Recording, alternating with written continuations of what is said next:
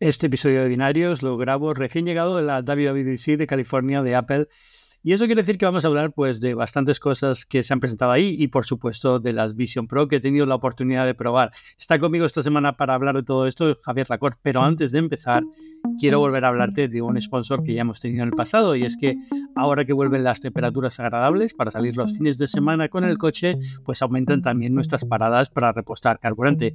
Yo te aconsejo que siempre planifiques para hacerlo las estaciones de servicio BP y repostar con BP Ultimate con tecnología Active.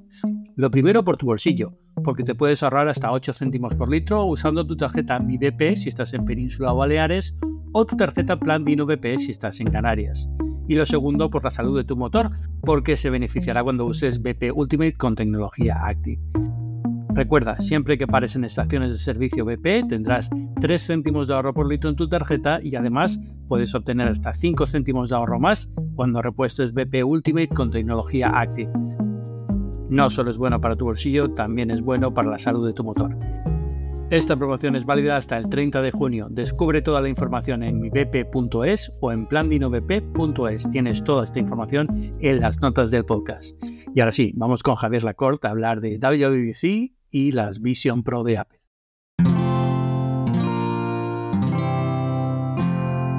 Wanda presenta Binarios con Ángel Jiménez de Luis. Javier Lacorte, bienvenido a Binarios. ¿Qué tal? ¿Cómo estás? Muy buenas, ¿qué tal Ángel? Pues aquí con ganas locas de hablar de tvOS 17, que nos cuentes un poco cómo has visto eso. El gran anuncio de la semana, tvOS 17. Nos ha puesto del revés. Acabo de llegar a, acabo de llegar a Las Palmas, tío, estoy destrozado. Ha sido una semana y pico de vuelos. me vine de Estados Unidos con mi mujer y mi hija. Los dos días me volví a ir a California. Ahora vuelvo a California. Es, es una locura. Pero, ¿qué tal fue con vosotros el directo?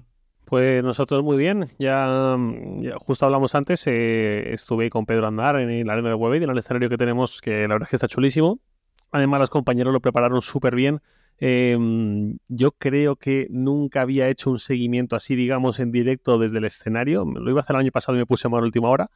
Y, em, y, nada, la verdad, eh, nosotros lo vimos muy bien, pero claro, eh, lo interesante aquí es que nos cuentes tú me va a tocar, me va a tocar hablar de, las gafas durante meses, que, que lo hago encantado, evidentemente. Estoy dispuesto a evangelizar sobre esto porque ha sido una de esas cosas que te cambian la vida, pero no. Eh, no te iba a preguntar una cosa antes de, meternos en, en, faena y es que cómo de complicado es, porque entiendo que no se puede en una retransmisión en directo, no puedes poner la señal de Apple, ¿no? Te, la, te toman la retransmisión o cómo va eso. Sí, justo. Eh, de hecho, lo tuvimos que explicar varias veces durante la emisión, Pedro y yo, cuando veíamos que en los comentarios había algún sorprendido o alguna queja. Eh, claro, la gente, según iba llegando, eh, pues a lo mejor alguno ponía un comentario y era porque había llegado 20 minutos más tarde, tres cuartos de hora más tarde, hacer el trabajo, lo que fuera. Y, era justo lo que decíamos. Bueno, recordamos que sabemos que esto no es lo ideal y nos encantaría estar los dos en pequeñito y no en grande, porque lo grande, obviamente interesante hoy, es que esté eh, la keynote, el, evento y la presentación, pero eh, Apple es quien lo deja. Eh, entonces, lo que decíamos era, bueno, pues lo ideal entendemos en esta situación, si os apetece estar con nosotros, es que uséis dos pantallas, o lo uséis el Mac viendo un navegador con navegador, o uséis la tele y el iPad o el iPhone con nosotros, o lo que cada uno viera. Pero más allá de eso, muy bien da mucha rabia porque esto es algo que deberían de dejar hacer porque al final les viene bien que haya comentarios sobre el tema, sobre el día y demás, pero bueno, en fin, son un poco raros para eso. Sí, bueno, supongo que saben que van a tener comentarios de sobra igualmente y pues así pueden monopolizar un poco el tráfico y tener esa emisión más controlada y que no haya, pues, no sé, una emisión con gente así burlándose lo que fuera, Sí, pero el tráfico te digo que ellos problema de tráfico no tienen. ellos no, tienen que ganar tráfico para nada. No, Tampoco no necesitan vender dinero. Exacto. que tengan más de publicidad en su web. Pero, pero bueno, está bien. La verdad estuvo, estuvo fantástico. Fue un evento fue un evento histórico porque es eh, presentación de nueva plataforma que eso se da cada 10 años básicamente ¿no? entonces es, eh, está, he tenido la suerte de estar no en la del iPod, pero desde entonces prácticamente en todo, lo cual quiere decir que estuvo en el evento de presentación de transición a Intel, estuvo en el evento de presentación del iPhone, estaba en el evento del iPad, estaba en el evento de la transición al Apple Watch y la transición al, al Apple Silicon y ahora esto, o sea que ahora las Vision Pro, o sea que muy bien. Yo creo que este, evidentemente a nivel profesional para mí es un honor haber estado ahí he comentado ayer, eh, publiqué este podcast el viernes, entonces voy a decir ayer, que fue jueves, eh, salió un episodio de Cupertino especial que estaba una hora y media hablando también de las gafas, pero vamos, a hablar también un poco aquí de, todo. Y en general, el evento, pues una WWDC que venía cargadísima, ¿no? Ah, pero yo creo que vamos por partes un poco. Si acaso nos quitamos rápidamente toda la parte que yo creo que a poca gente le interesará, que es lo de, lo de iOS, eh, iPadOS y MacOS y demás, porque ha habido poquita novedad y la parte de hardware y tal también, que es un poco como bueno. O sea, vamos, vamos por el orden de la, de la keynote, vamos a hacerlo rapidito y te digo simplemente, pues por ejemplo, eh, MacBook Air, ¿qué te pareció? Pues la mejor noticia era, no, ya no, no sé si el término adecuado es la bajada de precio de 13 pulgadas, eh, sino la normalización de su precio, porque creo que se le fue un poco la pelota. Eh, entiendo que justo en el lanzamiento era cuando llevábamos pocos meses, muy poquitos, desde que empezó la guerra eh, con la invasión de Ucrania. la inflación estaba en un momento muy ascendente y era un poco una incógnita hasta dónde iba a subir y quizás Apple quiso blindarse de esa forma, ¿no? Pero el MacBook M2 de partida por más de 1.500 euros, con esa subida tan gorda desde los 1.100 y poquito que habíamos visto en el modelo anterior, eh, ostras, costaba mucho para ser el ordenador más popular, el más demandado por estudiantes y todo esto. Em, eso por un lado, por de 13 pulgadas, y eso a su vez supongo que arrastró a que el de 15 pulgadas se presentara un precio pues, más razonable para ser de 15 pulgadas, pues teniendo en cuenta cómo están los precios en general, cómo, cómo ha afectado la inflación y lo que te está dando ese MacBook Air y ahora con un tamaño de pantalla más generoso, que quien dice, pues 13 pulgadas a mí se me hace corto, yo estoy toda la vida con 15 y quiero mantener. Em, pues me parece un señor portátil, la verdad. Está muy bien, lo, estuvimos viéndolo después del evento y la verdad es que se queda con 11 milímetros de grosor, súper ligero, eh, para mí es el MacBook que la recomendaré en muchísimos sitios, quitando que si te parezca mucho pantalla, pero no creo que nadie se queje de eso. Y al ser muy ligero, pues tampoco es que sea muy incómodo. Es decir, el único sitio donde yo creo que los portátiles de 15 pulgadas no, no encajan muy bien es en un avión y en un sitio así, ¿no? que no tienes espacio. Pero, pero si fuera de esos sitios, la verdad es que es, es fantástico tiene un procesador de hace un año, es lo que le veo más problemático, ¿no? Que al final no deja de ser el mismo ordenador de hace un año, lo que pasa es que ahora es más grande, tiene un poquito mejor altavoz, pero el resto, y evidentemente la pantalla, claro, pero el resto es el mismo ordenador que teníamos de hace un año. Entonces, hombre, M3 está a la vuelta de la esquina, yo creo. Me imagino que en otoño veremos los M3. no sé cómo va a ser el ciclo de renovación, porque hay una cosa un poco rara con Apple y los ciclos de renovación últimamente. Bueno, últimamente, las últimas dos décadas. pero, pero en principio eh, no, sé cómo va a ser la transición. Imagino que presentarán el M3 con con bueno pues con el con los M3 Pro. No es que no sé no se me ocurre. No creo que vayan a sacar los MacBooker con M3 en tres meses no no tiene mucho sentido con este recién sacado. Claro la vida de cada chip de cada generación de cada serie M eh, hasta ahora lo que hemos podido ver quizás es un poco irregular o es difícil tomar un baremo tan fijo como tenemos en la mente ya el calendario del iPhone o el calendario del Apple Watch. Pero hay, hay estaba pensando en portátiles, pero hay ordenadores que eh, directamente han salido con un chip, pero con otro no, ¿no? El M2 no parece que vaya a dar ya más de sí después de esta presentación, pero el iMac solo ha llegado con M1, con lo cual todavía estamos descubriendo si hay ordenadores que llegan eh, con chips alternos, si hay ordenadores que eh, dilatan el lanzamiento de una misma familia de chips durante 9 o 10 meses. Es raro. quizá ya estaría bien que Apple nos dejase eh, entender un poco mejor un calendario algo más fijado, ¿no? Para saber un poco a qué atenernos. Lo mismo que eh, pues nadie se compra un iPhone en julio eh, si puede esperar un par de meses, pues lo mismo que así, pues todos estaremos también un poquito más cómodos y no teniendo que buscar tanta referencia, preguntando. Con estos temores, estas últimas semanas me ha llegado un montón de gente preguntándome justo por compras de ordenadores. ¿Y tú qué harías? Y tal. Y yo, mi consejo sobre todo últimamente era yo haría esto, pero lo, más importante es espérate el lunes. Eh, y el lunes ya decides cuando veas lo que anuncia Apple, pero espérate el lunes. Sí, a, sí, a, mí lo que, lo que me cuesta entender es eso, ¿no? Si llegan los M3 ahora, eh, no van a actualizar solo el MacBook Air 13, tienen que actualizar el de 15, se queda con pocos meses. Si sacan el M3 con, solo con los iMac y te dejan los MacBook Air para el año que viene, a lo mejor, no sé, es es como todo muy raro con, con los Apple y las... entiendo que, ya que es lo que decía esto, ha pasado la guerra de Ucrania, ha pasado...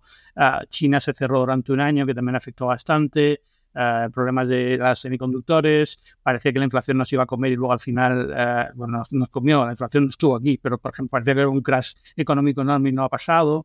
Entonces todas estas cosas yo creo que han jugado un poco en, hacerlo todo muy confuso. Eh, Y luego el, M2 Ultra, que era el, chip que faltaba en el Mac Studio, que al fin y al cabo deja de ser una actualización menor porque simplemente el, eh, pasa a ser un 25% más potente o lo que sea según ellos, pero en general es el mismo carcasa, mismo tal, no hay nada nuevo. Mac Pro, que viene con, con uh, las espallas de expansión PCI, pero que se queda un ordenador muy extraño para mí. O sea, lo estuvimos viendo ahí, pero al final es, es que todo lo bueno del, Mac Pro lo tienes en el estudio por mucho menos dinero. o sea, salvo que quieras ranuras de expansión y no puedes expandir tarjetas gráficas porque no soporta, eh, pues eh, el, Mac Pro se queda para un nicho muy, muy concreto. Gente que necesita eh, el mercado profesional, súper profesional, que, donde las tarjetas PCI de red, de sonido, de cosas así, tienen todavía mucho peso. Pero desde luego para el común de los mortales, el común de los mortales profesional, ni siquiera el común de los mortales tú y yo, sino el común de los mortales súper profesional, el estudio sobra por todos lados, ¿no? Es un súper donador. Sí, claro, yo te digo la verdad, no había pensado en el Mac Pro y en el Mac Studio ni un segundo después de la presentación. Estos días se lo ha comido todo Vision Pro y lo poco que ha quedado ha sido pues iOS, WatchOS o, o el MacBook de 15 pulgadas sobre todo. Pero en el momento de la presentación y comentándolo con Pedro durante mientras lo iban enseñando y eso, eh, a mí una cosa me chocó mucho. Dije, ostras, Apple Hace tres años estaba anunciando Apple Silicon, estaba anunciando el inicio de la transición, dijo que en unos meses llegarían los primeros modelos y que el calendario para cerrar esa transición serían dos años. Y al final han sido tres clavados. Tres años para desaprovechar, y sé que es muy fácil hablar, ¿no? Y nada, nada más fácil que ponerse delante de un micrófono dos tíos a, hablar de lo que hubiera hecho yo si fuese Tim Cook, ¿no?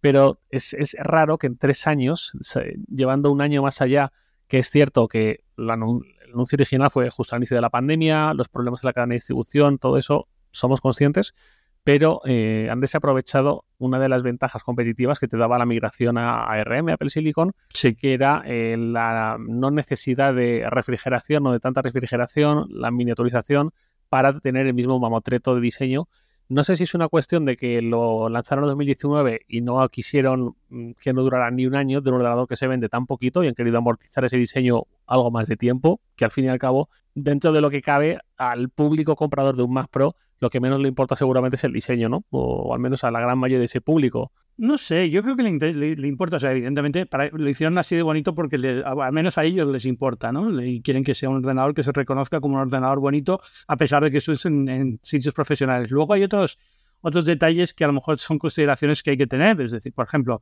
tiene que montarse en rack, tiene que, porque para ciertos usos profesionales tiene que ir en rack y cosas así. Y entonces, eh, es, un, es, un, es un diseño que le seguía funcionando muy bien eh, toda la ventilación que le puedes meter va a venir bien a un Ultra y, sobre todo que las tarjetas PCI también se calientan y pueden tener, porque muchas veces son de, almacenamiento también, de expansión de almacenamiento y tal. Entonces, eh, si sobra espacio y sobra eh, capacidad térmica, pues siempre es bienvenida, ¿no? Pero, pero yo creo que lo que más ha jugado sobre todo es eso. Es un diseño que tardaron en hacer muchos años y se ha usado en una generación, que además es una generación que ha quedado un poco rara. Yo creo que la mayor pena del Mac Pro es que muchos esperábamos que, el broche de la transición a Intel fuera mm, como, buah, ya ha sido lo, max, ¿no? lo máximo, que es, eh, hemos hecho un ordenador Mac Pro con chips eh, Apple Silicon que además tiene soporte para gráficas externas, por ejemplo, que es algo demandado dentro del sector profesional. Y ahí hubiera sido ya como, ya está, esto tiene sentido, tiene sentido que exista ese ordenador, porque tal y como está ahora, casos de uso son muy, muy, muy, muy poquitos. Que está bien, que no tiene por qué ser un ordenador, es un ordenador para un nicho muy, muy particular, pero es que es muy, muy particular ahora. O sea, se ha vuelto mucho más particular de lo que ya era antes. Ah, entonces, eh, pues eso es lo que, lo que me choca un poco, ¿no? Que me hubiera gustado eso, ver, ver que dijera, bueno, pues ya hemos llegado a un acuerdo con AMD, hemos llegado a un acuerdo con, con NVIDIA o lo que sea, y así es como van a funcionar las tarjetas gráficas externas cuando se usan con Apple Silicon. Pero, así que, nada, ahí queda. O sea, por, lo demás, muy bien, es que me hace mucha gracia porque ahora cuando nos llevan a ver estas cosas Apple y nos hacen las demos de producto, nos ponen unos casos de uso que ya son eh, completamente alejados de la realidad, porque claro, son tan máquinas tan potentes que es como, bueno, pues si eres el, diseñador de sonido de Avatar, pues entiendo que este ordenador le va muy bien a ese señor, pero es que vamos, ¿cuántos de mis lectores necesitan manejar mil y pico instrumentos simultáneos de Logic? es, como, absurdo. Y cada vez estamos yendo más a, esos niveles de, profesionalización que dices, bueno, ya estás casi... O sea, yo he aprendido, por ejemplo, mucho sobre PCIs, eh, tarjetas PCI eh, profesionales de sonido gracias a esta máquina, porque nos enseñaron algunas de las tarjetas que se usan y yo me quedé alucinado porque es que hay tarjetas que cuestan mucho más que las gafas de Apple, que son literalmente tarjetas para sacar sonido 5.1 con la mejor máxima calidad que se puede tener, porque se usan en los estudios de grabación de no sé qué, no sé cuántos, ¿no? Y, y son, son una locura, son absolutas bestias que te pueden costar 5 y 6 mil dólares una tarjeta PCI para poner en un Mac. O sea, es, alucinante. Mm, sí, es, eh, el, tipo de cliente eh, a quien va dirigido. Eh, es cuando mucha gente se ríe del atraco de que te cobren los 800 euros por la rueda del Mac Pro. Claro, mm, es gente que está acostumbrada a firmar facturas que no se compra ordenador para tenerlo en su casa, sino que son compras colectivas en masa para eh, meter en un estudio, en algo ya en, un entorno industrial más que profesional. Y lógicamente, con esos precios y cuando se acumulan, los 800 euros son casi el error de redondeo. Exacto, son precios de locura que están más que acostumbrados, sobre todo si son herramientas de trabajo y cosas así, es que les da igual porque estás hablando de películas con, con ah, presupuestos de cientos de millones de dólares que tengan que usar un Mac de 3.000 o de 5.000 o de 8.000 no les cambia nada en absoluto. Si les ahorra tiempo de trabajo del resto del equipo, es que es, que es un ahorro de dinero. Si tú gastas 8.000 euros en un Mac consigues que la, cantidad de horas de trabajo por técnico baje lo suficiente, dices, ya está, es que me ha salido a cuenta, o sea, no tiene mayor secreto. Sí, además esto lo aprendí de José Sadmerino hace 9, 10 años cuando grabábamos algunas reseñas de teléfono juntos y tal, y yo le preguntaba por algún eh, accesorio de grabación que él traía. Y él me decía, pues mira, esto a lo mejor cuesta 200 euros y es un plástico con un, con un rail, como de mucho con un par de rodamientos pero nada más, pero son los precios habituales de este sector. Y esto es barato, ahí igual por esto mismo otras marcas igual te cobran tres o cuatro veces más, pero es porque se asume que en esta industria todo es carísimo, todo es absurdamente caro. Pues seguramente Apple entró muy bien con las ruedas como algo absurdamente caro para lo que es, pero eh, ahí está. Como quien se queja, es a quien jamás la compraría, aunque costase cuatro veces menos, pues Básicamente es eso. No lo digo con desprecio, es lo que hay. No, no, no, no, no, pero yo, lo entiendo porque lo, o sea, acostumbrado yo a comprarlo más barato porque no me puedo permitir otra cosa. Eh, eh, también me frustra ¿no? ver estas cosas y decir, oye, es que me encantaría poder trabajar con una máquina, la mejor máquina del mundo, pero es que la mejor máquina del mundo me viene muy grande, ¿no? No, no, sirve para nada. Pero tiene su sentido que exista, simplemente que no me viene a mí. Um, iOS, iPadOS, casi lo vamos a aglutinar todo. ¿Qué te parecieron los sistemas operativos y plataformas? ¿Hay algo que, te, que digas que estoy esperando esto con ganas o...? Pues mira, dentro de macOS eh, Sonoma me gustó mucho lo de los perfiles de Safari, porque últimamente estoy, eh, por un lado, lidiando con mis favoritos. Yo uso mucho los favoritos para tener a mano recursos, eh, cosas que igual solo uso una vez cada dos años, pero necesito recordar, no, no, no puedo estar luego buscando un montón de rato cómo era esto, o busco alguna alternativa.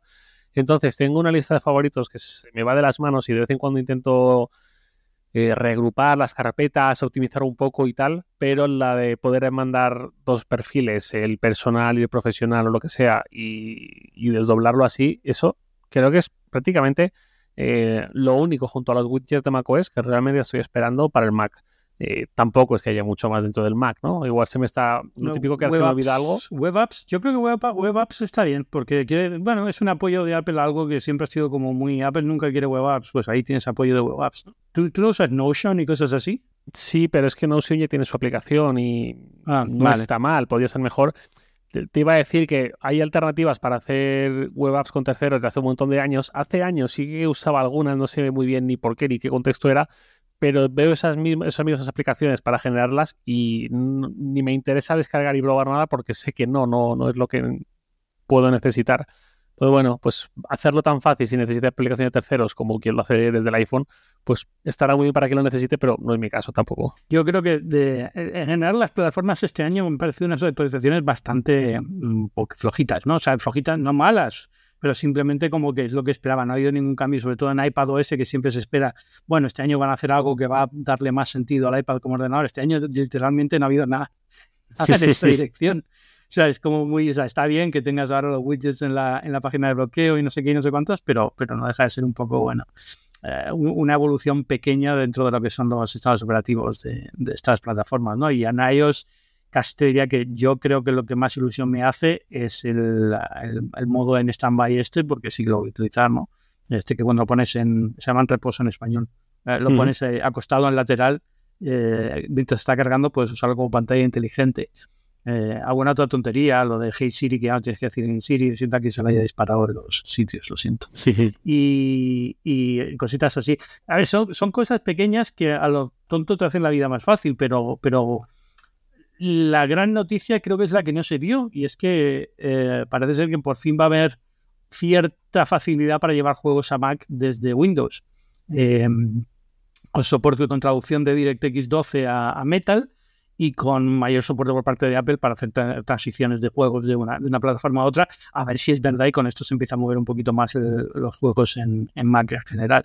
Sí, eh, es cierto que en la presentación lo dijeron prácticamente como una anécdota. Dedicaron mucho más tiempo a algunas nimiedades de WatchOS 10 o, de 17 y eso que es un anuncio bastante importante sin tener claro que vaya a salir bien y que dentro de cinco años estemos hablando como macOS, como ahora sí el sistema operativo eh, fantástico para juegos con un gran catálogo y todo esto, no tengo claro que eso vaya a pasar igualmente, pero al menos se ha abierto la puerta que no se ha abierto en un montón de años y así por lo menos quizás Apple empieza a deshacer el entuerto de DirectX de hace 25 años. Sí, sí, sí, pero, pero lo sorprendente es, decir, de, todo lo que anunciaron, porque anunciaron Game Mode, que es, digamos, un modo de menos latencia para le da prioridad a los juegos en el procesador, le da menos latencia a los mandos y demás, que está muy bien. Anunciaron a Kojima en el escenario contando que viene de The Stranding, que oye, mira, son dos años después, pero mira, se agradece, ¿no?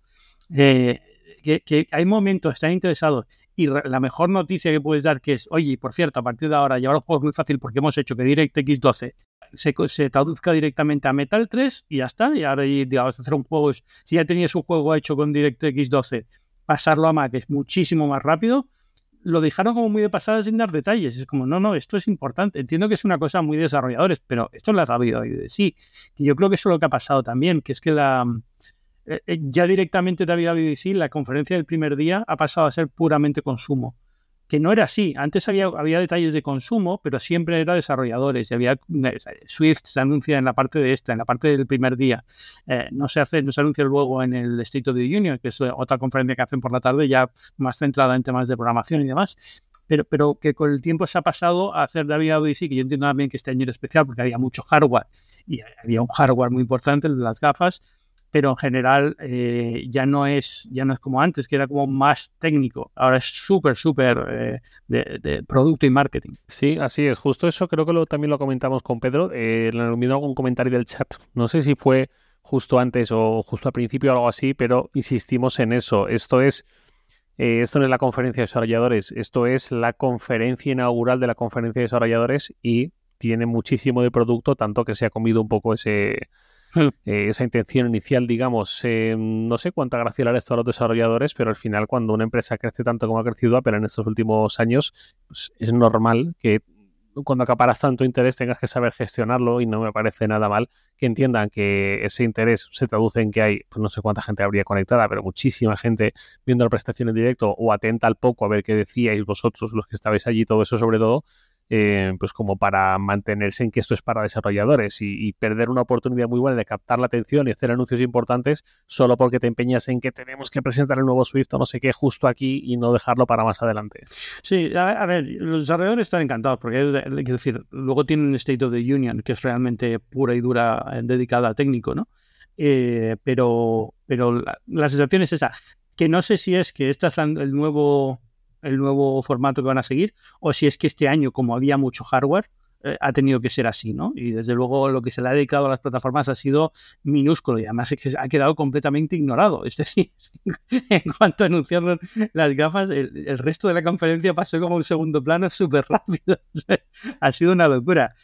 Porque, pues bueno, vamos a hablar de esto. One More Thing. Tenemos One More Thing. ¿Tú eres, tú eres el que lo ha probado? Cuenta, cuenta. Pues eh, yo no sabía que lo iba a probar. La verdad es que fue, em, fue una sorpresa porque no todos los periodistas que fueron lo pudieron probar. O sea, estoy eternamente agradecido de haber estado en la lista de, afortunados. Eh, porque las, los slots que había eran poquitos. ¿no? Apple montó una carpa cerca de, de la sede oficial suya con ocho habitaciones para probar eh, las gafas y, eran media hora más el tiempo que tardan en hacer el setup y demás, con lo cual calculo que son bloques de una hora que tenían que dejar o de 45 minutos que tenían que dejar bloqueados, pues 8 horas al día, 45 minutos por 8 salas que había, pues esos son los bloques que había para repartir y entonces son los que, los que tuvieron, ¿no? Es, eh, lo comentaba en el mundo esta semana, ¿no? Que deja el artículo, es, mm. eh, es, es, es, la demo técnica más impresionante y el producto técnico más impresionante que he visto en 22 años de carrera, más que el iPhone. Eh, porque el iPhone fue, tu graso te está en la presentación del iPhone también, y el iPhone fue revolucionario pero no lo podías tocar en ese día. De hecho, apenas funcionaba para Steve Jobs, pues imagínate para el resto, ¿no? Y, y luego, aparte, era un producto más fácil de entender que no, digamos, si ya, ya, ya, venías de un smartphone, ya venías de un Nokia muy avanzado, de un smartphone, de una Palm y tal, el salto de lo que era el iPhone, sí, era diferente, es, eh, cambió todo, era, un, era, una, era una experiencia diferente de uso, pero era una experiencia que se podía entender. Pero esto no, esto realmente hay que probarlo. Es decir, yo salí de la demostración primero sin poder hablar, me costó un par de minutos recuperar el habla, literal, no te lo estoy diciendo de coña, ¿eh? o sea, no es, es, un poco absurdo, pero es, eh, es, lo que pasó. Yo salí intentando retener lo que había visto, intentando ponerlo, decir cómo cuento esto a la gente, ¿no? Porque no es, no es fácil de contar. Mm. Y, y, realmente es, es, algo que hasta que no ves cuesta mucho entenderlo, porque lo que tratas de hacer siempre es eh, lo que ya conoces, llevarlo y extrapolarlo. Entonces dices, bueno, yo he probado las Quest, he probado otras gafas de realidad virtual, pues esto será mejor, mm, pero no es mejor, es diferente. Es, es, una experiencia de uso completamente alucinante. Mm, yo te, leí esta mañana, que no he podido leerte hasta esta mañana. Bueno, estamos grabando el jueves por la tarde-noche para, dar referencia al oyente. Y, ah, y, no he podido leerte esta mañana. Y cuando te leí, además, me gustaba mucho porque yo me gusta mucho leerte, me gusta mucho cómo lo explicas y encuentras ese punto dulce entre el público generalista, porque al final escribes para el mundo, no escribes para un especialista en tecnología. Eh, y, me gusta mucho cómo das ese punto dulce y cómo mantienes cierta serenidad dentro de que eres un entusiasta. Te lo digo porque a veces veo, veo artículos o escucho vídeos o escucho un podcast o cualquier cosa. No quiero que esto se malinterprete como una puya a nadie porque ni siquiera estoy pensando en nadie en concreto. Es algo así como general. A veces veo cierto entusiasmo de más eh, cierta tendencia a la euforia porque sí, ¿no? A ver, esto nos va a cambiar la vida a todos. Eh, no es así, claramente, y yo ya me lo imagino desde el principio y luego confirmamos que efectivamente no ha sido así. Y cuando esto lo ves bastantes veces, pues te acostumbras a que mm, hay quien tiende a dar demasiadas alas a ciertos lanzamientos, a ciertos eh, anuncios. Entonces, cuando te leí a ti hablar de esa forma tan genuina, de que es ilusionante, de que es, no sé si llegaste a decir inspirador o algo así, eh, pero leí esas palabras y dije, bueno, pues esto realmente te tiene que... Luego leí a Gruber eh, y Gruber también decía una cosa. Gruber me, gusta mucho cómo piensa y cómo te razona sus ideas. Eh, y una de las cosas que decía era que seguramente no vas a querer pagar los 3.500 dólares, los 4.000 euros o lo que sea seguramente, aunque lo pruebes, tampoco vas a querer eh, pagar esa cantidad incluso después de probarlo, pero que él dice que sí, que es seguro que si lo pruebas una hora, vas a desear mucho probarlo otra hora y otras horas más. Y, una cosa que me gusta especialmente de Gruber, a ver cómo lo ves tú, es que él tiene un concepto que lo ha dicho más de una vez y también lo ha dicho en ese, artículo con sus primeras impresiones de las Vision Pro, que es que para él el Mac, más que un dispositivo, es un estado mental, ¿no? una forma de organizarse, de trabajar, de sacar proyectos adelante eh, más que un ordenador como tal. Simplemente es una forma de ponerse él en ese modo y trabajar. Pero que en, su caso, obviamente, eh, es un estado mental que se acota a un lugar físico, que lo acota un rectángulo en su escritorio, igual que la experiencia que puedes obtener con un iPhone o con un iPad, eh, también lo acota ese rectángulo más o menos grande que tienes delante. En cambio, con el Vision Pro decía que ese estado mental es general porque todo tu alrededor te mete en ese estado mental al, ser una experiencia inmersiva. Em, tengo dudas a día de hoy, hay que ver cómo evoluciona, de que vaya a tener el mismo fin productivo que tenemos tan bueno con el Mac como herramienta, pero cuéntame tú, que es el que lo ha probado. Bueno, el Gruber, eh, para empezar, es, un genio escribiendo. Escribe muy, muy bien, ¿eh? es, alucinante, a pesar de que no es, digamos, su, background no era necesariamente escritor, sino venía de, algo más técnico, pero tiene, tiene una, una, facilidad muy buena para lo que tú dices, estructurar pensamiento y escribirlo de forma simple, además, eh, de forma rápida, que lo lees, no, no se no se vuelve pomposo, no se vuelve, no, se vuelve muy abstracto y, se agradece mucho cuando lees este, tipo de artículos. Yo diría que la... Eh, yo separaría, o sea, el, problema de todo esto está en que la gente está criticando el dispositivo sin haber probado la experiencia. Y yo diría, yo diría eso. yo he separado, yo separo la experiencia del dispositivo. Yo no sé si Vision Pro como dispositivo va a triunfar o no, si va a ser un completo descalabro, si venderán suficientes como para mantenerlo, se puede hundir un pasado mañana cuando lo lancen o el año que viene cuando lo lancen y resulta que nadie lo quiere y es un fracaso absoluto. Pero yo quiero separar eso de la experiencia. A lo mejor incluso mm, es que ni siquiera diría, es que va muy ligado porque tienes que tener un tipo de dispositivo muy concreto, ¿no? pero, pero yo diría eh, separar lo que es Vision OS y Vision Pro. Y yo, en el artículo hablo de la experiencia, es decir, esto abre formas de interacción que hasta ahora no teníamos. Y las abre gracias a que el dispositivo es caro, es decir, eh, lo que Apple ha decidido es, yo no voy a sacar un, es una apuesta, puede salir de mal, yo digo, ah, pero no voy a sacar un casco de realidad virtual más barato porque necesito que tenga todos estos sensores, necesito que haga todas estas cosas para que se entienda lo que yo creo que es el futuro, que es Vision OS y la forma de trabajar en Vision OS. Y no hay forma de acortarlo, es decir, no hay forma de hacerlo más barato. La hay, porque hay algunas cosas, ah, por ejemplo, ahora hablamos de lo de la, que se, te vean los ojos por fuera, y no, pero eso es, digamos, parte de la filosofía del, producto. Pero, pero tienes que tener todos estos sensores, tienes que tener este, estas pantallas. Es que es alucinante. Yo he probado, ya te he dicho antes, eh, Quest, he probado HTC, he probado muchísimas gafas de realidad virtual y plataformas de realidad virtual Ninguna tiene esta fidelidad visual, pero va más allá de la fidelidad visual. En ninguna intento hacer, o como HoloLens, por ejemplo, realidad aumentada, incluso con el iPad, incluso con el iPhone, que llevan haciendo realidad aumentada varias generaciones, cuando pones un objeto virtual en un escenario, en una mesa, donde sea, a poco que te mueves pierde un poco el tracking y se mueve un poco, se pone un poco más abajo, sube un poco.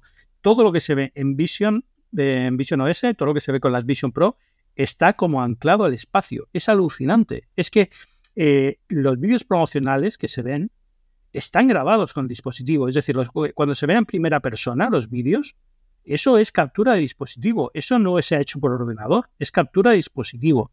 Eh, es, es difícil creerlo porque estoy tan acostumbrado a ver los vídeos promocionales de HoloLens, de Quest y de esta gente que te ponen esto como, mira qué bueno que vas a poder hacer, y luego entras y es una patata que cuando lo ves y se, corresponde con la realidad es que te vuelve loco, te vuelve loco. Y luego hay, demostraciones concretas, como por ejemplo los, vídeos en 3D, que es que tiene una carga emocional enorme. Eh, me pusieron el vídeo que salió también en la, en la rueda de prensa, bueno, la rueda de prensa no era una rueda de prensa, en la conferencia, que es el del cumpleaños de, la, de los niños, ¿no? Y, y es que eh, casi lloro, o sea, es, es, un, es, un, es, una conexión emocional con un recuerdo que no había podido vivir de esta forma hasta ahora. Y es, yo, va a ser, va a cambiar la sociedad este tipo de cosas, tengo la sensación. Ya digo, no sé si lo Apple va a triunfar o no, pero la posibilidad de hacer esto, y hasta ahora yo no pensaba que se podía hacer, hasta, hasta el martes yo no pensaba que esto se podía hacer. O sea, yo lo primero que les dije a los ingenieros que estaban conmigo durante la demo fue esto, esto ha salido del 2040, es imposible que este dispositivo exista hoy en día porque nada de lo que yo había visto hasta ahora me hacía pensar que la tecnología podía estar donde están estas gafas. Entonces, ya que esto sea suficiente para justificar 3.500 dólares de precio, ¿no? Lo dejo a cada uno como ejercicio personal. Pero, pero entiendo por qué es esto. Yo entiendo por qué estas gafas cuestan 3.500 dólares. Porque hay un, hay un, hay primero un diseño muy bueno del hardware, hay limitaciones, hay muchísimas limitaciones, pero porque creo que es que no se puede hacer otra cosa, pero también porque, eh, porque es que para poder conseguir lo que consiguen estas gafas, tienes que tener esto, las mejores pantallas que puedan existir, los mejores sensores que puedas poner en el exterior, toda la experiencia de Apple de los últimos años condensada en estos productos, audio espacial súper importante para la experiencia, de verdad, o sea, tú ves, ahora entiendes audio espacial en otra dimensión, es decir, audio espacial hasta ahora dices, bueno, pues se han gastado un montón de dinero en hacer que, el que sonidos envolventes funcionen mucho mejor de lo que funcionaba hasta ahora, pero no, es que aparte eso ha, servido de cimiento para que ahora tú puedas tener una computación espacial, como ellos dicen ahora. Porque eh, es, fueron una parte súper importante de la, de la, experiencia de pensar que estás en otro sitio, que lo que suene, suene como que estás en otro sitio, porque nada te va a sacar más rápido, no sé si era Lucas Art, que Lucas que decía, ¿no? De eh, George Lucas, que el 50% o Steven Spielberg, el 50% de una película es el sonido, ¿no? O sea, al final eh, si, si, el sonido no acompaña, tú piensas que la imagen es lo importante, pero si el sonido no acompaña, enseguida te saca, ¿no? Pues en realidad virtual es lo mismo, es decir, si, si no, o en realidad aumentada o lo que sea, si, si tú tienes un, unos gráficos preciosos y un mundo virtual precioso y suena en estéreo, la, la, sensación de realidad se ha perdido en ese momento, porque ya sabes que estás haciendo algo que no, es, que no suena como debería sonar, ¿no? Entonces es, es todo, es que ya digo, salí sin poder hablar. tuvimos una la sesión de demo, eh, después de la demo tuvimos que sentarnos con uno de los responsables de producto para hablar un rato, en, siempre, siempre en background, no nos dejan citar ni nos dejan decir nombres ni nada, ¿no? Pero, pero, pero yo salí y dije, lo siento, es que no sé qué contarte, o sea, es que no sé qué decirte porque todavía estoy procesando los últimos 30 minutos. Dice, ya, no es el primero que me lo dice. Y, y, y fue, fue de verdad estas cosas que lo, que digo es que suena como. Yo entiendo que hay gente que me considera fanboy y no me preocupa, cada uno haga lo que quiera. Y, ya vengo con, con la lección aprendida del iPhone. Yo cuando salí de la presentación del iPhone también dije algo de este estilo de esto cambia las cosas, esto es un antes y un después en la telefonía y tuve que tragarme sapos y culebras durante un año de todo el mundo fanboy, que todo estupidez, hasta que el iPhone realmente llegó y la gente lo vio y lo pudo experimentar y en ese sentido considero que con el tiempo quedé validado, ¿no? Y entonces esto es un poco lo mismo, me puedes llamar loco, pero yo creo que de aquí a un año cuando empiece esto a moverse y la gente lo, lo experimente y lo pueda ver y entienda lo que quiero decir, que es torpeza mía porque no tengo capacidad para expresarme escribiendo tal y como yo me gustaría hacerlo, pues también se darán cuenta que, bueno, que es que, creo, que mejor puedo estar equivocado, ¿eh? pero creo que aquí hay algo que es mucho más de lo que, de lo que parece y de lo que se da a entender. Y, creo que ha sido la, la, principal frustración de Apple y ahora de los periodistas que lo hemos probado, que es que no podemos contar lo que es sin parecer locos, sin parecer que esto es como una experiencia religiosa. Y no, no deja de ser tecnología, ¿no? Pero es, es realmente algo, algo como que no había visto hasta ahora. Es increíble. Mm. Yo cuando más o menos en los días previos, más o menos ya estaba filtrado lo que íbamos a ver y teníamos un poco mm, la imagen en la cabeza, gracias sobre todo a Gurman. Y incluso durante la presentación, eh, mi, en mi cabeza había dos grandes casos de uso. Por un lado, el consumo multimedia, películas, series, sobre todo películas o documentales que se dan más a este tipo de producto. Y el otro era el productivo, digamos, eh, la escena de la mujer eh, que se acerca a su MacBook Pro y aparece la pantalla desplegada ocupando un campo de visión brutal. Yo dije, deseo eso con todas mis fuerzas. Pero luego eh, realmente me chocó y me marcó más sobre todo lo que tú decías, eh, el, el vídeo del cumpleaños. Yo, ya te digo, no estoy en la disposición de gastarme 4.000 euros si es que esto llega a España el año que viene, que también está por ver, pero em, tal y como lo veo, lo que más me lo justificaría no sería ver una película muy guay, porque además es algo que Em, si tú te gastas una pasta en una buena tele, se puede disfrutar, digamos, en familia, ¿no? En compañía, pero si tú te gastas esto es por una experiencia solo para ti y, es, y cuesta más, ¿no? Justificártelo incluso a ti mismo. Ojo, me voy a gastar una pasta en esto para tener una experiencia muy chula, yo. Y por supuesto lo puedes compartir, pero no es algo para ver eh, de forma compartida, para usar a, la vez. Em, en cambio, lo de lo de los el cumpleaños que decías, la capacidad para generar recuerdos de una forma que sea lo más parecido posible que tenemos, ni siquiera, bueno, ahora más o menos, pero esto no lo va a facilitar y lo, lo va a hacer de una forma que sea mucho más planteable, eh, de recrear recuerdos de la forma casi más fidedigna posible, ¿no? De que ya no tenemos solamente la foto o el vídeo, sino que participamos prácticamente y lo vemos desde el ángulo que nos dé la gana eh, de esa escena del cumpleaños, de los primeros pasitos del bebé, eso tú lo sabrás muy bien, eh, seguramente tú en estos, eh, ¿qué edad tiene tu hija? No, 18 meses. Estos 18 meses habrás experimentado un montón de sensaciones que pues, a lo mejor sabes que son efímeras, que nunca volver a tener 12 meses, nunca volver a tener 18 meses y cosas que quieres capturar contigo para siempre, ¿no? Eh, y lo mismo a medida que pase el tiempo y, vaya pasando etapas y eso es muy bonito y, por suerte hoy tenemos teléfonos móviles con cámaras muy buenas también de vídeo y eso se puede almacenar de una forma pues que antes no teníamos acceso, ¿no? O la, inmediatez de sacar una foto, sacar un vídeo. yo, por ejemplo, no tengo vídeos míos de la infancia, mm, de cuando era pequeño, y, es mi envidia, y es lo que a mí me hace que, por ejemplo, ahora con mis sobrinos les haga muchos vídeos de escenas cotidianas, porque sé que dentro de 20 o 30 años van a agradecer mucho tenerlos. Em, pues, ostras, poder recrear esos recuerdos, esos momentos, ni siquiera los el cumpleaños, pues está muy bien, pero yo lo que llevo pensando últimamente es que a mí lo que más me interesa es conservar eh, los recuerdos cotidianos, ¿no? Ya no tanto de un cumpleaños o una cena o cosas así, que también está muy bien, sino sobre todo cómo era mi casa, cómo era mi lugar de estudio, cómo era mi lugar de trabajo, cómo era la casa de mi madre, la habitación en la que me crié, todo esto, cómo era un día cualquiera hablando con mi familia. Eh, y dentro de 30 años poder asombrarme ese momento. Pues si ya me emociona hacerlo con una foto, con un simple vídeo sin más, pues imagínate poder hacerlo con el dispositivo este. Eh, me gustaría que contaras más cómo es esa experiencia con el ejemplo del cumpleaños. Eh, ¿Hasta qué punto puedes eh, moverte por la escena, asomarte y todo esto? Claro, esto no es una grabación 360, pero... Bueno, exacto, no es 360, es, una foto tridimensional, un vídeo tridimensional, con lo cual puedes girar un poquito de lado a lado y notas la tridimensionalidad, pero no deja de ser algo que está fijo reproduciéndose, ¿no?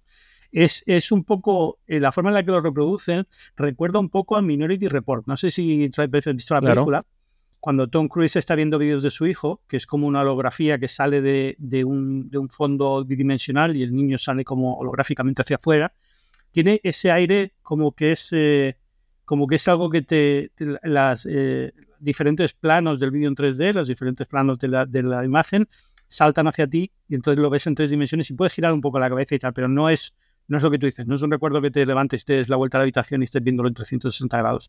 Que eso también se puede hacer y hay otras cosas que lo están haciendo, eh, pero, pero no es eso. Eh, el tema no recuerdo, el, principal problema de esto es que la, ahora mismo la única cámara que graba esto es las propias gafas, que es un poco raro, ¿no? Porque aunque tienen esto del paso de la visión y te dan los ojos, todo el mundo se da cuenta que es un poco extraño esto de tener a un señor tocando una gafa de buceo mirándote para grabarla. Mm. Eh, imagino que tarde o temprano esto llegará a iPhone y llegará a otros sitios, pero, pero lo comentaba con, José Genco Cupertino, el podcast que mencioné antes, eh, que, probablemente las fotos retrato y los vídeos cinemáticos que ya grabas con el iPhone, aunque no puedas hacerlos 3D, 3D, como ya están segmentados por planos, probablemente sí puedas aplicar algo de inteligencia artificial, algo para hacerte una escena pseudo 3D que te dé sensación de profundidad, ¿no? Y esto probablemente lo veramos, lo veamos casi seguro en, los próximos años. Eh, pero pero es, es, una herramienta muy potente. Yo no sé, para trabajar, se puede trabajar. Eh, varias de las demos que, vimos fueron de trabajo y son las típicas demos de, trabajos fantásticos, ¿no? tienes solamente una reunión a lo largo del día y luego tu trabajo es trabajar junto con un arquitecto en el plano de una casa muy simple, ¿no? Que nadie tiene esos trabajos, pero bueno, para este tipo de demos se suelen hacer por alguna razón este tipo de, trabajos. Y, para esas cosas funcionan, pero requiere cambiar la forma en la que se trabaja hoy en día y no tengo claro que eso lo vaya a conseguir sobre la marcha, ¿no? Eh, pero, por ejemplo, para leer una web, para leer el correo, cosas que no se pueden hacer con otras gafas de realidad virtual porque no tienen la calidad ni la resolución necesaria para que el texto en una pantalla se vea bien, aquí sí se ve muy bien. Y se puede leer perfectamente una web y se puede navegar por un correo electrónico y responder y tal. Entonces, puedes usarlo en el día a día. Yo no sé qué casos de uso realmente se harán, ni creo que Apple lo sepa. Yo tengo la sensación de que esto es como el Apple Watch. ¿Te acuerdas que el Apple Watch cuando salió estaba todo el mundo hablando de mandarle los latidos del corazón y mandarle no sé qué, no sé cuántos y al final todo eso ha pasado a un segundo plano absoluto, nadie le, presta atención a, todas esas funciones de mensajería y lo que funciona en el Apple Watch en la parte de fitness o de notificaciones o demás, ¿no? Entonces a lo mejor lo que va a pasar con esto es que en dos generaciones, tres generaciones, los casos de uso que realmente funcionan sean los que se potencian y, se perfeccionan y se, avanza en ellos. Eh, la parte de consumo de contenido es casi, casi por lógica. Es que ver una película en una pantalla gigante es una pasada. Eh, la, cuando nos pusieron vídeos 180 grados 3D, o sea, los eh, vídeos promocionales que ha grabado la propia Apple, es un formato que creo que van a sacar público. Es grabar, es, una grabación con dos cámaras 8K para que tengan un vídeo de 180, no son 360 grados, son 180 grados en 3D. Eh, tenían un partido de baloncesto, un partido de fútbol, eh, un documental de naturaleza. Es alucinante. O sea, yo no he visto nada igual. No es una escena 3D, es un vídeo, pero es, pero es 3D. O sea, es, es como si estuvieras ahí viéndolo. Y no es como Avatar, una película en 3D, que al final está, digamos, limitada al cuadrado del que se ha grabado. Mm. Era realmente una escena que te envolvía a 180 grados, con lo cual eh, la, sensación de ver un partido de baloncesto, por ejemplo, a pie de pista, de verdad es estar a pie de pista. Es una locura. Yo creo que ahí lo único problema que tendrá es que probablemente no, no se pueda retransmitir en tiempo en directo, porque no la velocidad, la velocidad que necesitas de datos todavía a lo mejor no está ahí. Justo. Pero el día que eso se puede hacer y puedes ver un, un partido de tenis, un partido de baloncesto, un partido de fútbol o lo que sea, en eso, o un concierto, concierto es la parte buena es que lo puedes ver el día siguiente, no tienes que verlo en directo, ¿no? Entonces, por ejemplo, para ver un concierto, una obra de teatro, cosas así, esto, es, esto lo cambia todo, absolutamente. Y no lo digo cambia todo en el, sentido de la frase más usada del marketing del mundo. es que realmente lo cambia. Exacto. Lo cambia todo. Es decir, tú, yo a partir de ahora, conciertos de música, teatro y demás, es que lo vas a ver mucho mejor que que en la sala. Muchísimo mejor que en la sala. Es alucinante.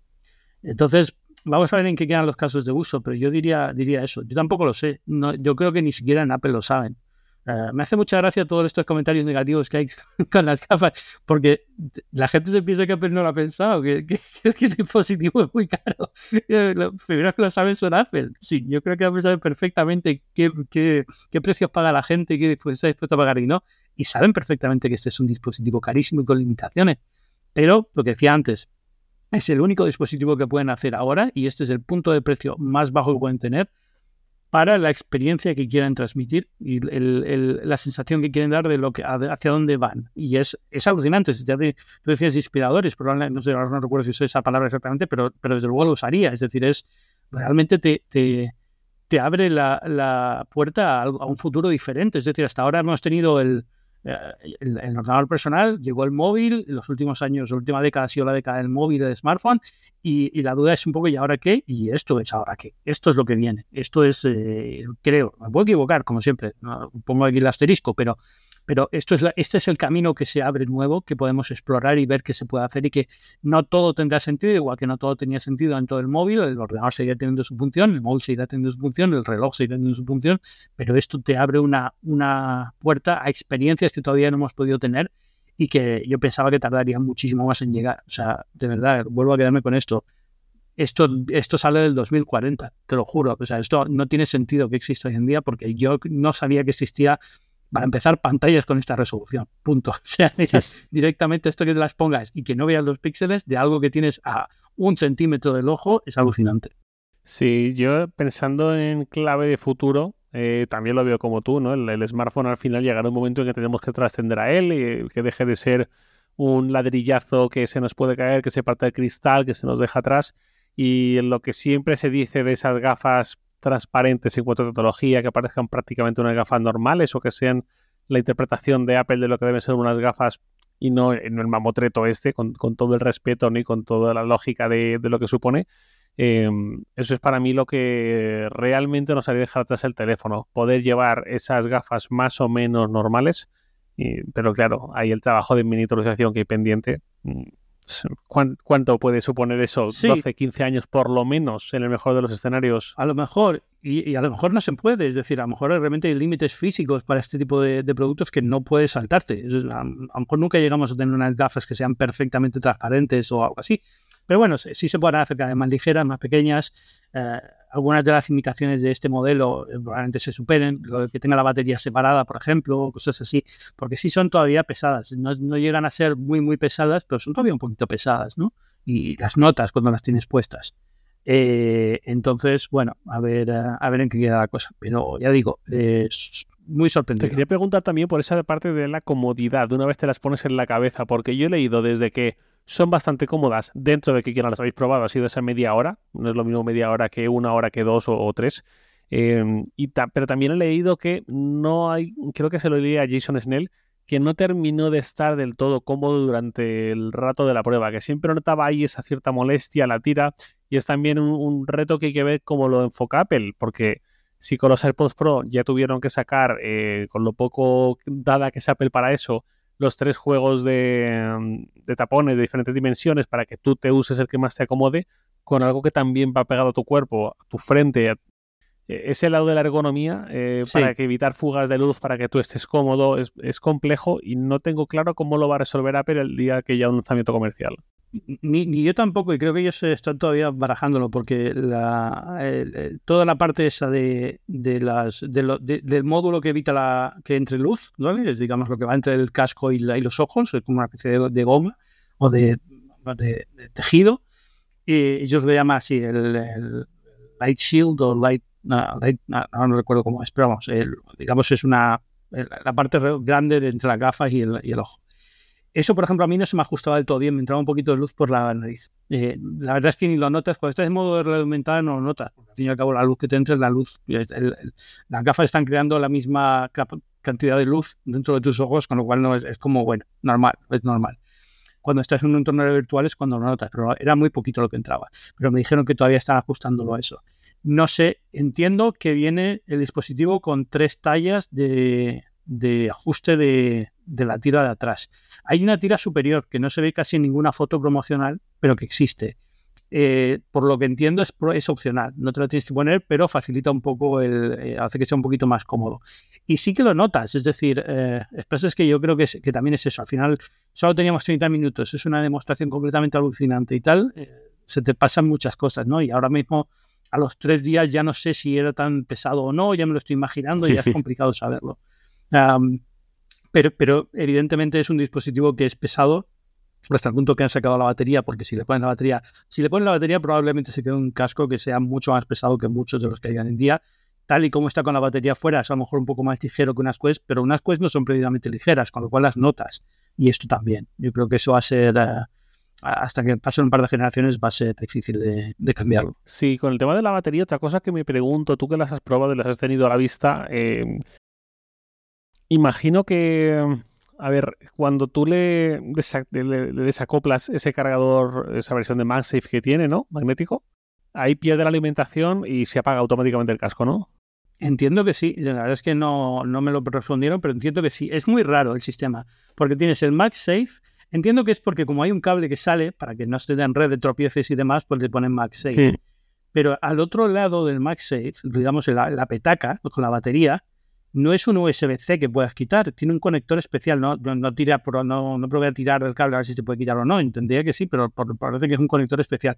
Y luego la batería tiene, una, tiene un USB-C al lado para cargar la batería, no sé si para poner una batería adicional si la tienes y demás, pero no es, no es algo que puedas hacer un hot swap, que digamos que si me estoy quedando sin batería, quito la petaca, pongo otra petaca nueva y sigo usando el dispositivo. No parece que ese sea el caso. Justo por eso te preguntaba. No es nada de lo que he visto nada de lo que he visto me lleva a pensar eso. Es más, tengo que poner una batería externa a la petaca a través del USB-C que tiene y, esa, y llevo las dos cosas. Pero no es... Eh, no sé si también me da un cable a lo mejor MagSafe a USB-C directamente con el, con el producto. Es, todas esas cosas yo creo que es que Apple tampoco las tiene del todo decididas. Yo creo que mi, idea es que en la caja vendan los tres tamaños de tira para la cabeza, eh, porque eso sí vienen con la, con la talla puesta, eh, pequeño, mediano y grande. Luego, eh, los, los, el bloqueo de luz, no sé si se van a dar con un modelo universal que va a funcionar mejor o si van a tener dos o tres modelos y cuando vayas a comprártelo te dirán. Yo creo que la experiencia va a ser muy parecida a la del Watch cuando salió por primera vez, que pedías una cita en la Apple Store, te sentabas te explicaban lo que había, lo que no, tal, te tomarán las medidas, te dirán, mira, tal, eh, ¿necesitas dioptrías? Sí, pues eh, metemos las lentes de dioptrías en la caja y tal, y, eso es, ese es tu modelo de, Vision Pro. Y te lo llevas a casa y lo usas. Pero, pero la, la, sensación no es, eh, me compro esto y viene con cinco lentes diferentes de dioptrías, cinco eh, bloqueadores de luz, tres tiras, porque no creo que sea así. Tendría que ser mucho más simple, yo creo. Sí, yo justo te decía también por lo del hot swap, pensando en el caso de uso que pusieron en la presentación, estás en un avión o estás en un sitio para entendernos fuera de casa. Em, un vuelo largo, ¿vale? Imagínate, para, mí es la, es la bomba. Al margen de eh, que te dé palo por, sobre todo al principio, me pongo esto y la gente me va a mirar como si fuera un fricazo, una cosa muy extraña, vale. Superado eso, eh, es la bomba, no estar todo el vuelo viendo los asientos delante y a la gente pasando, a las zapatas, lo que sea, y el avión, sino ver tú, en vez de tu película en 8 pulgadas o en 12 pulgadas de iPad, poder verla de forma envolvente. Eso es la bomba. Eso es uno de mis casos de uso seguramente favoritos. Obviamente sale muy caro pagar 4.000 eurazos o lo que cueste para esos casos de uso si no te pasa volando toda la semana de vuelos tan largos, pero me entiendes, ¿no? Eh, y te decía lo de la batería porque el, cambio en caliente, eh, pues, pues si no hay una mini batería integrada que te dé aunque sea 2-3 minutos de autonomía simplemente para salir del paso entre que te la cambias, entre que se agota y sacas la otra y te la acoplas y tal, eh, se apaga el dispositivo. Tampoco sabemos cuánto tarda en encenderse. No tiene por qué ser mucho, pero mm, si estás viendo una película y se te apaga, tienes que cambiarla, vuelves a encenderlo, eh, puede tardar, no sé, lo que tarda una Apple Watch, por ejemplo. O sea, es, muchísimo como para en tu esa experiencia, digamos. Que obviamente hay cosas peores en la vida, pero que me extraña que ni siquiera esa pequeña batería de emergencia para el cambio en caliente haya permitido Apple. igual está a tiempo, igual para cuando sea lanzamiento comercial sí que lo tiene previsto e implementado, no lo sé. Igual, ese, son muy, han sido muy parcos con los detalles técnicos porque creo, y creo, sospecho con, con cierto nivel de certeza, que es que todavía no lo tienen decidido ellos mismos. Entonces, eh, a lo mejor hay hueco para meter, no sé si tanto para meter una batería interna, porque ya, digamos, el diseño está definitivo y el espacio que hay es el que hay, pero por lo menos para repensar cómo funciona el tema este, porque tal y como lo veo yo ahora es así, tienes que, la batería externa, digamos, se la conectas, la batería extra se la conectas a la batería externa que ya existe. A, la petaca, siempre, como mínimo, siempre tiene que haber una petaca conectada. Y a esa petaca le puedes poner una batería externa luego, con más autonomía, o la conectas a la corriente o lo que sea. Eh, en el avión entiendo que el caso de uso que tienen es lo conectas al, USB-C que tendrá el avión o al, o un adaptador de corriente con el enchufe que tienes en el sillón, si tienes enchufe. Pero, pero son casos, evidentemente tienes que tener un avión que tenga eso, con lo cual no todos lo tienen. Eh, la autonomía es muy pequeña, dos horas, eh, no te da por una película. Es muy frustrante empezar una película en un avión y de repente quedarte sin la realidad virtual y tener que volver a la realidad del avión. Eso casi es peor que no haber tenido lo otro, ¿no? Entonces, eh, hay, hay, limitaciones en esta primera generación que yo creo que son perfectamente conscientes, lo que decíamos antes, o sacan ahora porque para tener el dispositivo que vamos a tener en 10 años hay que empezar ahora, hay que empezar en 10 años. Sí, justo. Entonces es lo que Ese también es un gran punto ante las críticas que críticas que yo las entiendo, que yo muchas las comparto, ¿no? Que no, no estoy aquí cegado diciendo que esto es perfecto y nos va a cambiar la vida desde el primer momento y que merezca la pena. No es eso. Simplemente que comparto también un poco esa visión. Es que por algo hay que empezar y si no lo quieres, no lo compras, ¿no? Nadie se está obligando a Apple ni se está cargando al iPhone o el Mac para forzarnos a comprar eso, entre comillas. Eh, sí, es muy primera versión, ¿no? Para mí es, lo, comenté, que es un producto que es un cartel de neón que dice primera versión. Eh, lo fue en su momento el iPad, lo fue en su momento el iPhone, lo fue en su momento el Apple Watch. Y, esto para mí lo es de una forma más cruda, digamos, sobre todo por el precio. Pero bueno, eh, al principio venderá lo que venderá, supongo, para entusiastas, para desarrolladores que quieren estar con ellos del día uno. Eh, pero ya, ¿no? Eh, y quizás en dos, tres, cuatro generaciones ya puede empezar a ser algo más popular, más barato y tal. Esperemos, vamos a ver cómo va la cosa. Ya digo, lo que tú decías al principio, vamos a ver si esto llega a España, que empiezo a dudarlo un poco. eh, han dicho principios de año para el modelo estadounidense, eh, principios de año puede ser cualquier cosa con Apple, puede ser hasta el mes de junio de 2024. Sí.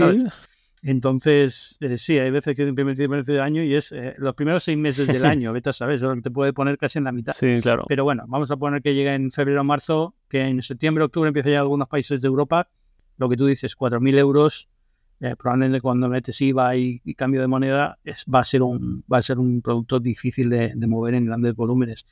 Que al final es lo de menos, es decir, no necesitan, venden el Mac Pro, que también vende muy poquito, ¿sabes? Es decir, que no si, realmente están comprometidos con esa visión, y creo que lo están, eh, por, solamente por la cantidad de trabajo que les ha llevado a hacer esto y por el cariño que han puesto en este, en este producto y en estas experiencias, yo creo que da igual. Al final es, eh, vamos a intentar lanzar esto, el año que viene vemos qué pasa, porque a lo mejor lo de que te vean los ojos cuando las estás usando, ellos le han puesto un valor increíble a eso.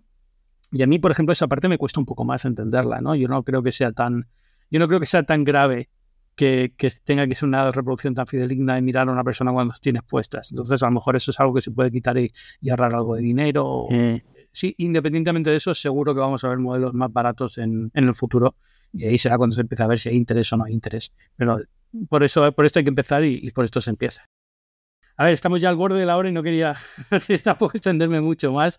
Javier, Javier Lacor, muchísimas gracias por haber venido esta semana a Binarios. No, hombre, a ti por invitarme y poder hablar con alguien, con una de las pocas personas del mundo que ha podido probar Vision Pro. y, nada, siempre que digo, que la gente que quiera escucharte y quiera saber más de ti, ¿dónde puede hacerlo? Pues por supuesto, Podcast Loop Infinito, todos los días a las 7 de la mañana, hora española peninsular, episodio de 10-15 minutos más o menos sobre Apple y su competencia y eh, en Sataka, que es donde estoy en el día a día, donde está mi, el grueso de mi trabajo, digamos. Perfecto, pues ahí os mando y ya sabéis que soy Ángel Jiménez Luis, esto es Binario, es un podcast de tecnología casi semanal. Eh, esta semana he centrado en los lanzamientos de WWDC. Todavía no tengo muy claro qué voy a hacer la semana que viene. Esta vez a lo mejor hacer algo más desde, con, con, las gafas, pero bueno, ya iremos, iremos viéndolo. Muchas gracias y nos escuchamos en el próximo episodio. Chao. Adiós.